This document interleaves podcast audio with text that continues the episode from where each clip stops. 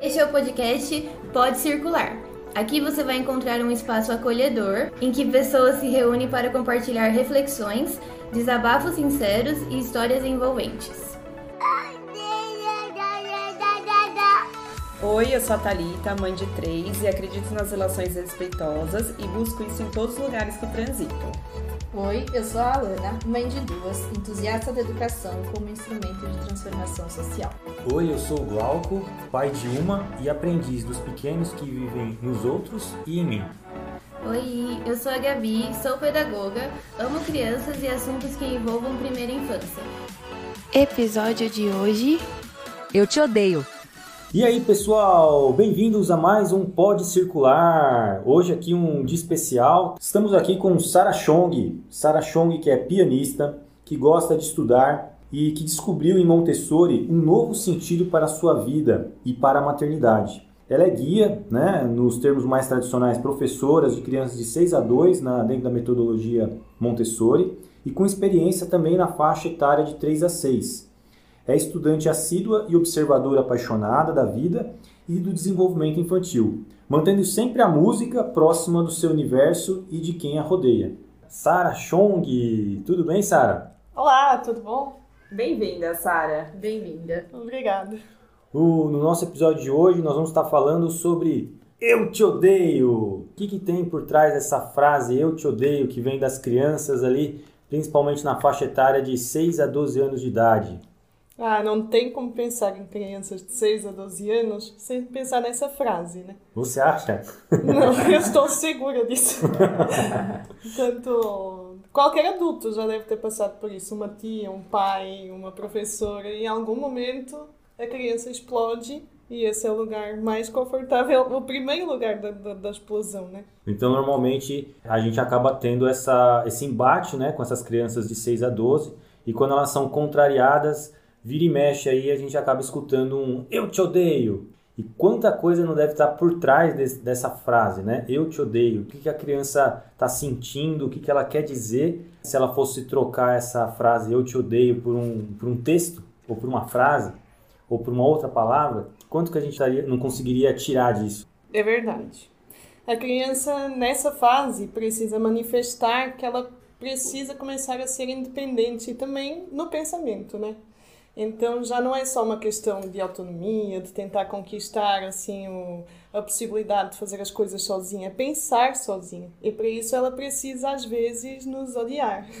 É muito fácil cair num lugar de tentar pensar sozinho, afastando aquela pessoa que está muito presente ali para nos deixar refletir e voltar a nós mesmos, né? É um olhar para dentro dessa criança, na minha opinião. Sim, e, e, é uma característica também dessa faixa etária essa necessidade de expandir as fronteiras, né? Então, enquanto ali a, a fronteira da família ou a relação familiar ela é mais do que o suficiente para a criança ir compreendendo esse mundo, quando chega a partir dos seis anos, ela, ou próximo dos seis anos, que é o que Montessori fala como segundo plano, é, ela passa a precisar trazer outras relações para essa avaliação da situação, né? Então, ela, é isso que a gente fala de expandir as fronteiras da família, ela vai procurar identificação com, com outras crianças, vai procurar entender a dinâmica das famílias ou a dinâmica das regras, do mundo das regras dessa outra criança e fazer uma comparação com o mundo delas. E aí tem uma outra frase que surge nessa, nessa fase, que também é super comum. Isso não é justo, né? Então, essa frase do isso não é justo é também uma característica, é também um, um processo do desenvolvimento da criança dessa faixa etária, não é? E é muito incrível, porque nessa fase nós somos, nós caímos do pedestal do herói, né? Nós deixamos de ser os heróis como adulto, como família, assim, como pai, como mãe, e, e começamos a passar esse papel de protagonista para outros heróis que nem são reais, né? São, são figuras mitológicas, são outro tipo de referências que não falham, né? Eles precisam nos avaliar e isso é uma característica muito importante dessa faixa etária. E para a gente pode ser libertador, né? Como mãe, não tenho mais o compromisso de ser perfeita, de dar conta de todas as questões ali que a criança apresenta Tem outros desafios, com certeza, mas eu, como mãe de duas meninas de 7 e 9 anos, para isso é um tanto libertador poder dizer para elas: eu não consigo dar conta disso, né? Como que a gente pode achar uma solução e envolvê-las nessa solução? Porque é, é, esse processo pensante que a criança está vivendo, esse processo lógico que me permite ter um diálogo com elas mais, mais próximo, assim, né? De, olha, como que a gente pode resolver? O que, que você acha? O que, que, o que não é justo, né? Expressa para mim o que que está acontecendo. E o repertório, ela já tem mais repertório e maturidade para conseguir expressar e a gente ter um diálogo é, mais próximo. É, essa eloquência é bem importante. Eles treinam isso, eles conversam conosco e ao mesmo tempo que já nos odeiam, eles ainda nos amam muito, né? E essa capacidade de perdoar, de conversar sobre aquilo que odeiam em nós também é importante, ou que odeiam neles mesmos e chegar a algum lugar de transformação é muito importante para todos.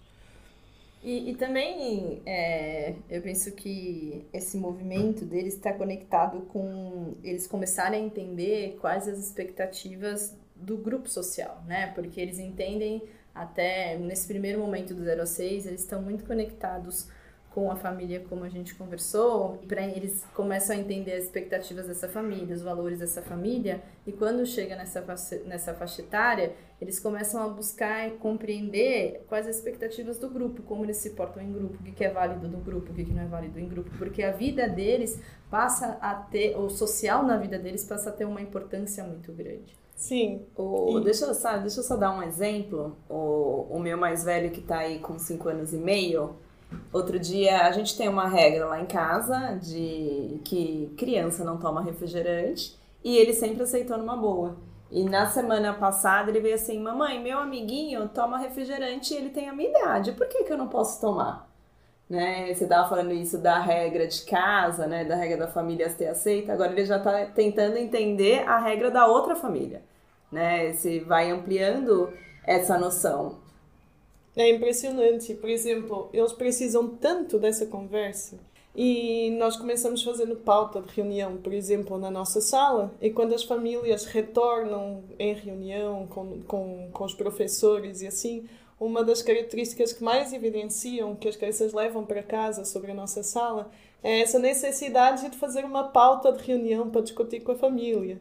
E muitas vezes eles a usam até para discutir regras que nunca foram questionadas antes. Então isso é uma necessidade e é incrível como eles podem trazer algumas escolhas a partir daí. É, e, e nesse lugar a gente percebe como que essa ordem, que no primeiro momento, na primeira fase da vida, ela é muito ambiental, ela é muito física, ela se transforma no interesse por entender essas regras dos comportamentos sociais, esses limites sociais, das condutas do grupo. Então, é tá tudo muito conectado com a questão social, né? Que nessa nesse segundo plano ele realmente é o nosso o nosso grande aliado no processo de aprendizagem, no processo de, de construção das relações. É, então, o que, o que num primeiro momento é muito sensorial, é muito físico, muito concreto, no segundo momento vai transformando nesse lugar mais da lógica, nesse lugar mais da, da men, mais mental, né, mais intelectual e mais e construindo esses paralelos com outras com outras relações. Então, o primeiro o repertório que acontece ali no 0 a 6, ele é usado para trazer como um paralelo para as outras relações que a criança começa a se abrir. E deixa eu agora fazer uma pergunta, porque eu ainda estou chegando nessa fase. Como que a gente acolhe esse eu te odeio? Quais são as maneiras que a gente pode acolher essa criança que fala eu te odeio, né? Eu, primeiro que eu acho que a gente não tem que levar para o pessoal, porque faz parte da maturação da criança, pelo que vocês estão falando. É, mas como a gente acolhe essa criança? É, eu acho que a primeira coisa é considerar esse, essa frase como uma frase tipo dessa idade e pensar que o nosso filho não é o único e que passar por isso é uma coisa saudável. Isso é um reflexo de saúde. Se você está sendo odiado, se você está sendo colocado de lado para de vez em quando privilegiar um grupo social, é sinal que seu filho está crescendo. E isso é muito importante, por mais duro que seja. Segunda coisa é aprender a respirar e dar um espaço para que eles possam pensar. Isso é uma explosão ainda do, do, do sistema límbico, dessas emoções todas que se afloram. Depois disso vem a melhor parte da conversa. Então, saber conversar sobre isso quando já está um rescaldo feito é muito importante. Trazer essa conversa depois. E é importante também, né, é, Sara, e a gente pensar que esse impacto do eu te odeio não pode interferir no nosso papel de adulto, né? Porque estar ali na, na relação com os nossos filhos é muito diferente de estar numa relação de cuidado profissional. Com o nosso filho, a gente tem a emoção muito presente nessa relação. Quando você fala, quando você ouve eu te odeio, parece aquela coisa de acabou, tudo que eu construí foi por água abaixo não faço nada certo. E a gente começa a se questionar se realmente aquela situação poderia ter sido conduzida de outro jeito. E no fundo, no fundo o que você está falando para a gente aqui faz parte da maturação da criança passar por essa é, interpretar aquela situação como uma quebra na relação que ela vinha de uma confiança muito de satisfazer a, a, ou do adulto conseguir atender as demandas dela e agora esse adulto já não dá mais conta dessas demandas. Então, para a criança também é uma ruptura, né? Porque a relação que ela tem com o adulto vai ser ressignificada nesse momento, porque é uma relação com o adulto que está muito mais humanizado. E isso coloca ela também no lugar de eu preciso voltar a me encaixar nessa relação. E, e não é confortável para a criança também. E as formas para a gente lidar com isso, elas podem ser das mais variadas possíveis, Primeiro, né? respirar, né? É, é, é muito é. difícil para um adulto, para uma mãe e para um pai respirar nesse momento de tempestade. Sim. E é fundamental para conseguir trazer essa conversa de uma forma madura depois da criança também respirar. Porque no fundo, no fundo, ela também não está conseguindo identificar o que ela está sentindo. Ela não é que ela te odeia, ela está tendo uma necessidade que não está conseguindo ser satisfeita do jeito que ela gostaria que fosse e que tudo bem, que às vezes não vai dar para acontecer isso que ela quer.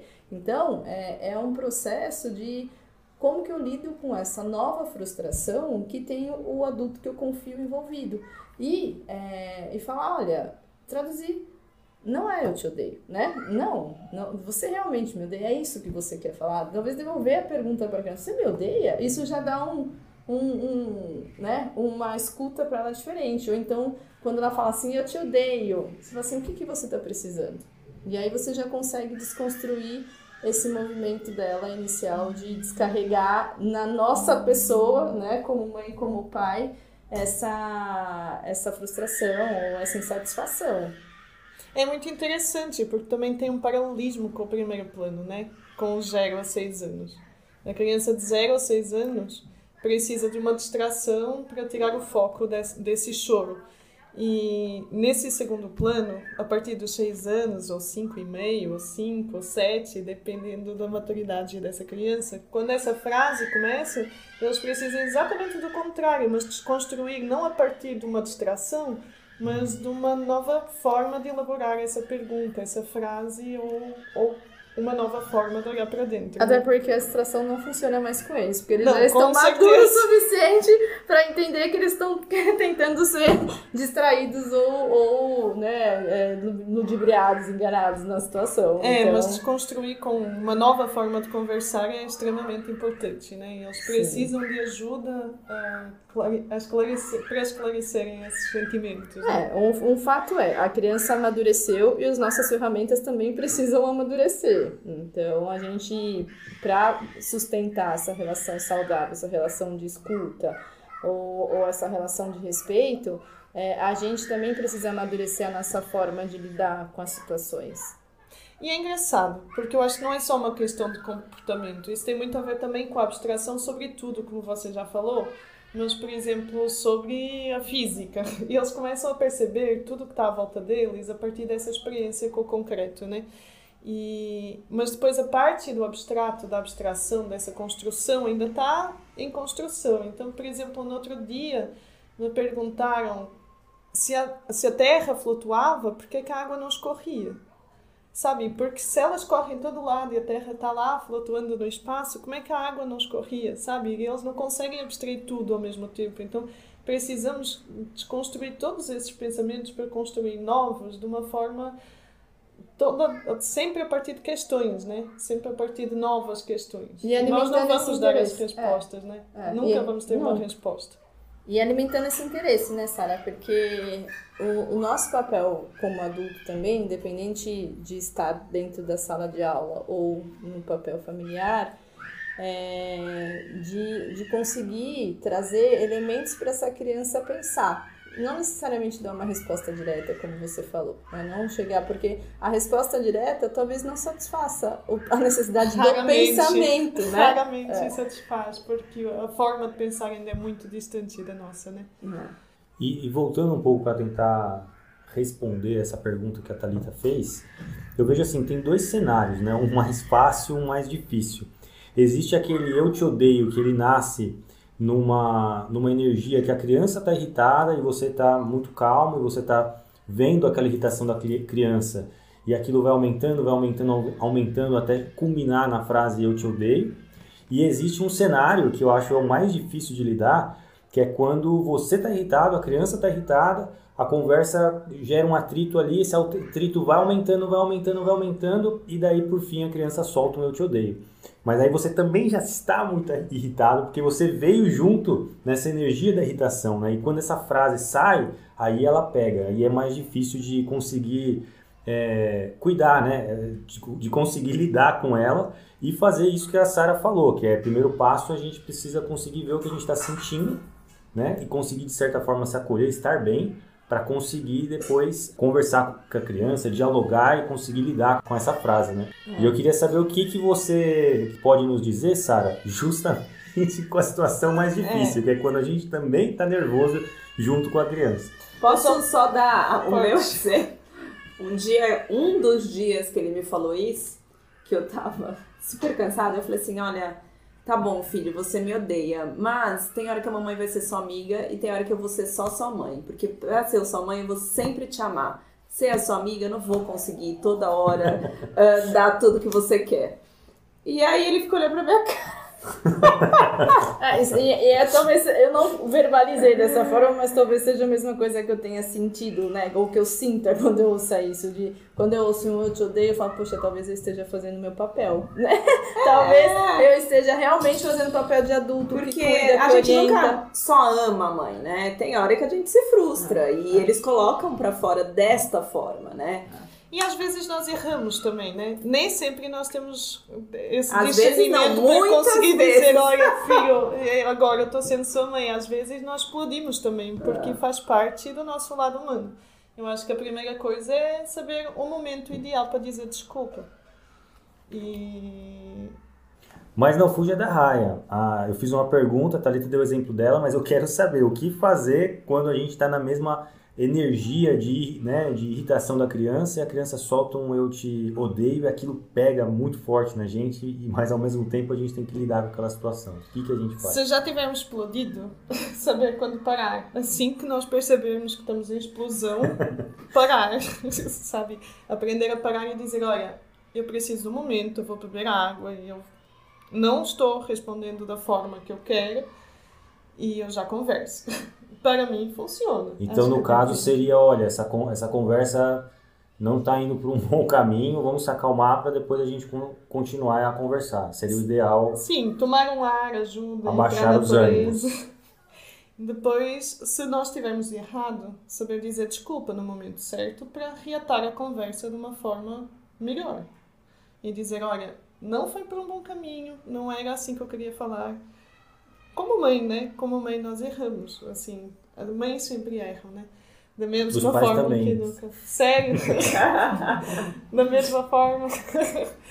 Mas eu acho que é muito importante. E depois reatar essa conversa de uma forma mais leve. Porque quando tudo esfria é muito mais fácil conversar, né? E voltar a esse lugar de adulto preparado. É, é- é curioso tudo isso que nós estamos falando aqui, porque me lembra do terceiro episódio que a gente falou sobre, falou sobre limites. Só que a gente falou sobre limites, mais ali, mas mais para crianças menores, ali de 3 até de 0 até uns 6 assim. E aqui, como ah, você mesmo disse, Sara, as crianças, né, de 6 a 12, elas estão entrando num mundo de maior abstração, é, é como se a exploração dos limites elas saíssem do, de um lugar e acabassem indo para outro, né? A, a Lana falou que os mais novos é muito os limites do corpo, né? É, porque é ali que eles acabam se comunicando. Depois vem o desenvolvimento da fala e depois que isso fixa bem, ali a partir dos seis começa essa coisa da, do, do, da reflexão abstrata, né? Não tanto do, do concreto em si. E com isso a exploração do abstrato, né? Que é uma coisa muito mais subjetiva, que vai para lugares muito mais variados e a complexidade, de certa forma, ela aumenta muito, né? E acaba exigindo também do adulto fazer esse acompanhamento para conseguir dialogar é, com a criança nesse novo mundo que ela está explorando, né?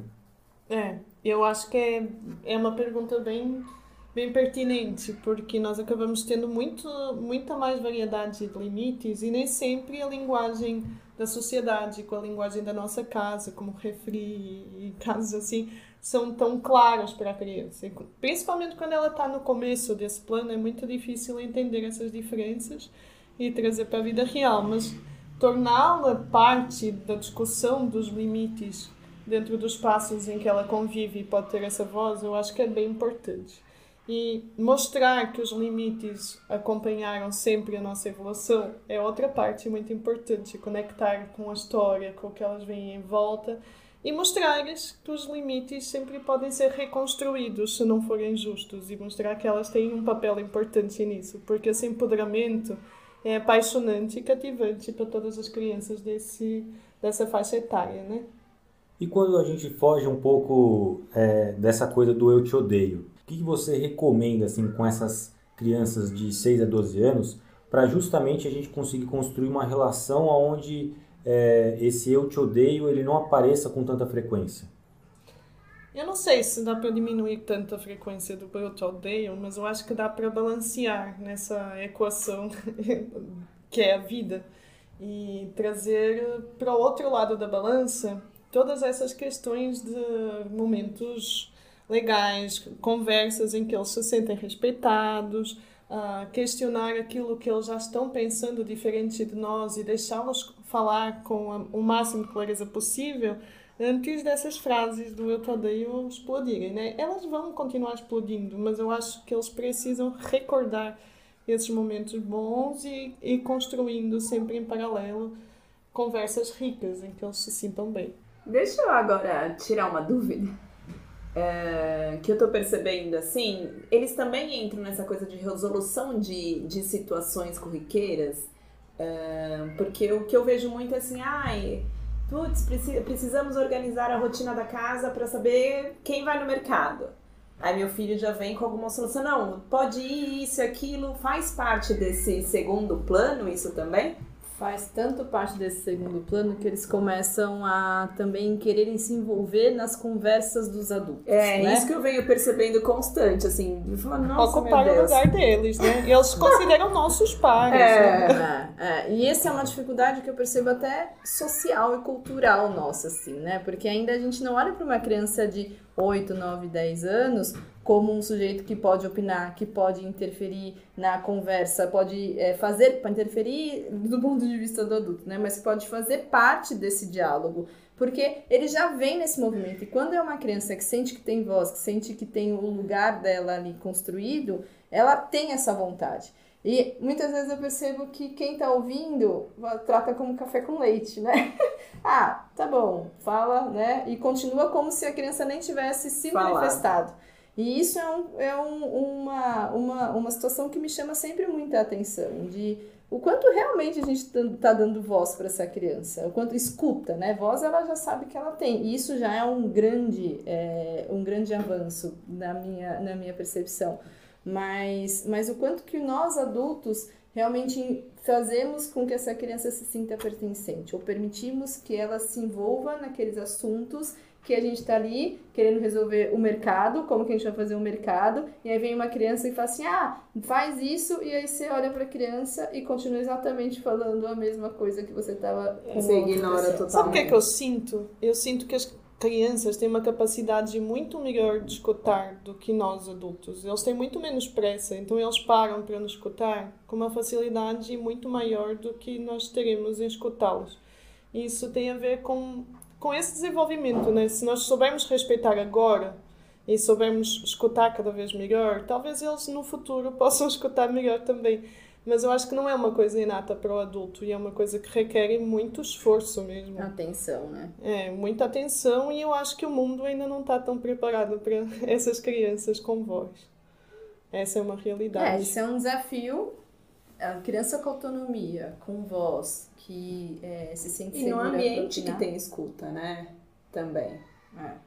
É o desafio. Mas, é, mas eu acho que quando eles saem daqui, assim, olhando para a minha filha e assim, ela não entende que noutro, noutra parte da nossa cidade ela possa não ter a mesma escuta que ela tem em casa e na escola. Isso a revolta às vezes, mas ela já sabe conversar sobre isso e consegue consegue comentar sobre essa pessoa que não a escutou e consegue se colocar no ponto de vista dela. E essa empatia é super necessária, né? Eu acho que fa- vai fazer parte do crescimento deles também. É, isso, isso varia, né? Muito de criança para criança, essa percepção de que não teve voz. Porque pode ser que tenha criança que queira compartilhar alguma coisa que ela entenda, que encaixa naquela conversa, e só o fato de falar já é suficiente para ela, né? Só o fato de colocar, tudo bem se ela não estiver sendo escutada. Então vai muito, acho que também é, esse, esse ponto da percepção do quanto ela está sendo escutada ou não, varia muito da personalidade também de cada criança, né? Mas o fato é que eles já se colocam nesse lugar da conversa, numa conversa de adulto com propriedade. Eles já têm, eles já avaliam que eles têm condições de fazer isso, de opinar, de sugerir, de contar, de compartilhar a história. E, e aí tem momentos que é bem acolhido, né? Essa, essa- esse movimento da criança é bem acolhido, e tem momentos que esse movimento da criança é ignorado, ou então desqualificar a fala da criança. É, ah, por que, que você tá falando isso, né? Nossa, Lindinho! né? É, assim, né? Desqualificar tanto de ignorar o- a intensidade que a criança falou, ou como dizendo que ela não cabia aquela fala dela naquele momento. Mas antes disso até, né, Sara? Porque a gente tá pensando do quanto o mundo tá preparado para essa criança, para dar escuta para essa criança de 6 a 12. Mas se a gente pensar nessa criança de 0 a 6, também quantas questões estão ali é, envolvidas no desenvolvimento da criança que pode ser natural, pode ser orgânico e que exige do adulto um- uma reflexão sobre o lugar tradicionalmente ocupado. Porque essa criança ela vai construindo a autonomia dela desde muito pequenininha. É autonomia de movimento, é exploração, é autonomia de, de querer escolher o que vai se vestir, o que vai vestir, querer escolher o que vai comer, né? Esse exercício é, com a criança pequena nem sempre é acolhido. Então, a gente, quando ele é muito pequenininho, o nosso objetivo, né? Às vezes, muitas vezes o adulto se coloca nesse lugar de tentar encaixotar. Então, se uma criança ela é, tem uma necessidade de exploração corporal, ah, essa criança vai trabalhar com o corpo, essa criança vai, vai ser uma artista, essa criança ela é muito quieta, essa criança é muito agitada. Então, essa, essas caixinhas que a gente vai procurando para a criança também está nesse lugar de, de não escuta, talvez, né? Então, muito antes, é, esse, esse exercício da escuta pelo adulto, e a, criança se perceber nessa relação a partir desse lugar de respeito, ela pode acontecer muito antes. E chega no 6 a 12, isso vai se manifestar como a gente está conversando aqui. Sim, e eu acho que esse, esse lugar que o adulto perde de domínio é muito desconfortável, né? Nós precisamos sempre pensar nessa nova educação, ou nessa educação ideal, pelo menos para mim, como, como algo que não é confortável à partida, né? Não é um lugar de conforto, não é um lugar de acolhimento para o adulto, é um lugar de descoberta também para nós, né? Do da mesma forma que eles exploram cada vez mais, eles mexem com o nosso espaço. Então, nós muitas vezes não, não permitimos essa autonomia e esse pensamento porque o nosso espaço fica em xeque, é transformado. E nós mesmos precisamos dessa regularidade, dessa rotina e dessa previsibilidade. O que num primeiro momento é um domínio muito do controle do corpo dessa criança, do controle da vontade dessa criança, no segundo momento a gente já não consegue mais ter esse lugar, porque ela já domina esse corpo, ela já consegue manifestar com maior clareza a vontade dela. Então, é, o, o nosso lugar vai também mudando, como a gente já falou aqui, né? Então, é um lugar muito de, no começo, é, de garantir a integridade física dessa criança, garantir que ela seja. Porque é tudo muito fofinho, tudo muito bonitinho, tudo muito incrível que essa criança de 0 a 6 faz.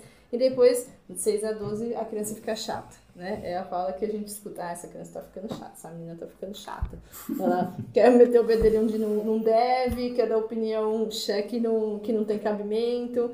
E, e o nosso lugar... Fecha a cara quando nós não é. queremos. Nós queremos é. que ela cumprimente todo mundo e ela parece odiar o mundo à volta de vez em é. quando. Então, respeitar essa manifestação emocional da criança que vem numa, num outro tom, né, que não é mais um tom tão físico, ela é um desafio para a gente também. E eu acho que nós ainda nem entramos na adolescência, porque quando ela se virar para a sociedade, vai ter outros desafios e acho que são cada vez mais difíceis a colher.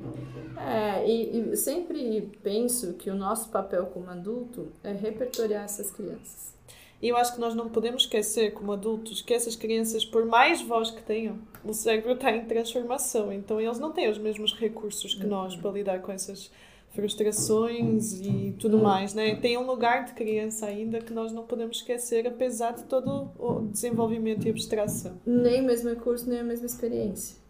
Com então, certeza. O que a gente, diante de uma situação, imagina cinco formas de tentar resolver, a criança, com sorte, vai pensar em uma. Alana, você falou que a gente precisa repertoriar essa criança. E eu achei curiosa sua fala e queria entender ela um pouco melhor. O que, que seria, é, que repertórios seriam esses? E é um repertório para quê? Para quem? Aí eu vou dar um exemplo. A minha filha quebrou o braço, né? E estavam discutindo, ela e um grupo de colegas estavam discutindo sobre alguma coisa que doía. E chegou outro colega que disse assim: não, não, não, isso não dói nada. E eu posso afirmar, porque eu tenho certeza que não dói, porque eu já quebrei dois braços e sei que isso é que é dor. Então o que vocês estão sentindo agora nem é dor. Não podem chamar isso de dor. Então isso é repertório também, né? Essas, essas situações que nos trazem experiências mais desagradáveis ou mais agradáveis vão se acumulando e vão nos dando formas diferentes de ver a vida. É, e, e tem essas, essa, essa conversa entre eles que já é enriquecida pelo repertório de cada um deles, então como uma criança viveu aquela experiência, muitas vezes é colocada em xeque ou questionada por outra criança, e tem a possibilidade disso é, acontecer dentro da conversa que a gente tem em casa. Então, ai mãe, sabe o que aconteceu? Olha só, a, a, aquela criança fez, é, falou tal coisa para outra, nossa, olha que, que coisa desagradável. E aí o que eu sempre procuro dizer, é mostrar para elas, é será que é isso mesmo? Né? Ou então, o que será que aconteceu antes? Qual outra forma que teria de comunicar? A comunicação foi adequada? Porque o que foi comunicado tá, sendo, tá ok, me parece ok, mas se a forma como essa comunicação te parece estranha, como você faria diferente? Ou então,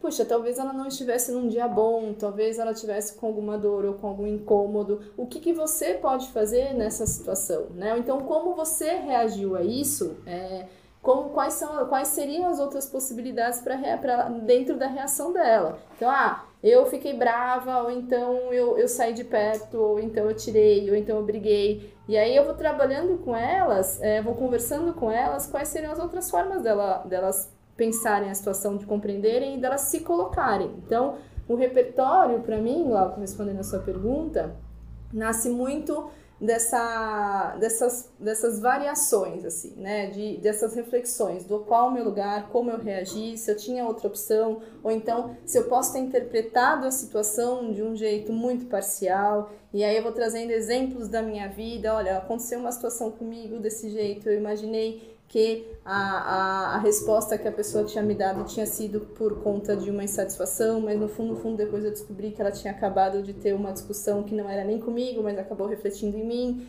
Então eu vou trazendo para elas um pouquinho, é, compartilho com elas as minhas experiências para elas poderem também exercitar esse pensamento lógico e fazer um paralelo com o que elas estão vivendo. Então está dizendo que na medida que a gente que existe o conflito e a gente vai resol resolvendo esse conflito é, diante da criança ou com a criança, ela vai a, ampliando o repertório dela de maneiras de ir resolvendo esses conflitos, de maneiras de ir resolvendo é, os problemas através de soluções. E através das histórias e, e situações que você também vai contando para a criança e ela vai escutando. É Nessa isso? faixa etária de 6 a 12, isso é super possível. Né? O que 0 a 6 não, porque essa maturidade eles ainda não alcançaram. Mas nessa faixa de 6 a 12, esse diálogo ele é muito possível, mais do que possível, ele necessário. Né? é necessário e a criança gosta, sabe, de pensar alternativo, de pensar diferente, de entender a situação por várias óticas. Eu sempre defendo que a, o que vai trazer uma, uma solução mais eficaz para determinadas situações, para cada uma das situações, é a quantidade de repertório que a gente tem, seja como criança, seja como adulto. Então, olhar para uma situação e pensar quais são as variáveis, entender quais são as alternativas de atuação que eu tenho, é o que vai me permitir atuar de uma forma mais efetiva. E cada situação é uma. Cada situação eu posso testar várias. Agora, se eu só tiver uma ferramenta na mão, eu só tenho aquela para testar. Agora, se eu tenho cinco ferramentas, eu posso testá-las e ver qual que vai trazer a solução mais adequada. Eu queria acrescentar até que é muito necessário trazer esse tipo de histórias, não só nossas que eles pedem. Eu acho que todos os filhos dessa idade dizem: "Ah, e, e me conta, como é que como é que era no seu tempo de criança?" Você pode contar uma história sua de quando era pequena não sei se vocês têm essas perguntas em casa. Na minha casa é pergunta diária, assim. E, mas também histórias de outros lugares, né? Porque eles ficam com muitos mais recursos. Acho que não é por acaso que as biografias fazem tanto sucesso a partir dessa idade. E as próprias editoras conseguem constatar isso. Tem dezenas de coleções de biografias atualmente e elas são super importantes por isso. Para nos darem repertório, para nos inspirar, para os inspirarem, né? E para ampliar esses horizontes também em relação à vida a superação de dificuldades, né? É, e quando a gente fala, né, que é uma, eles começam essa busca por heróis, também vale a gente refletir que tipo de herói a gente está apresentando para eles, né? Que tipo de, de mensagem a gente quer que eles internalizem quando eles leem a história de quem está sendo apresentado. Então, eu posso escolher qual leitura que eu faço para essa criança para que ela tenha aquilo como uma fonte de inspiração. Sim, acho que é o nosso lugar de adulto preparado, sempre pensar naquilo que vamos apresentar, né? É o nosso único é, é a única coisa que nós podemos conduzir a criança de fato, né? É uhum. aquilo que trazemos para casa como fonte de inspiração. Porque, é, porque a escolha ainda é nossa, né? Essa escolha ainda é nossa. Às vezes, né? Se formos à livraria, não sempre, mas trazer. Ou na TV também nem sempre. Na TV né? também não sempre. Thalita, depois você que está entrando nesse limiar agora, que a, a sua, as suas crianças estão começando ali, a primeira está começando a entrar nessa faixa dos 6 aos 12. Depois desse podcast, você já se sente uma nova pessoa, uma super heroína, já vai agir tudo diferente, vai tudo estar tá resolvido? Eu só tô pensando, eu só fiquei aqui pensando. Uh eu tenho que ver o que que eu converso na frente do meu filho.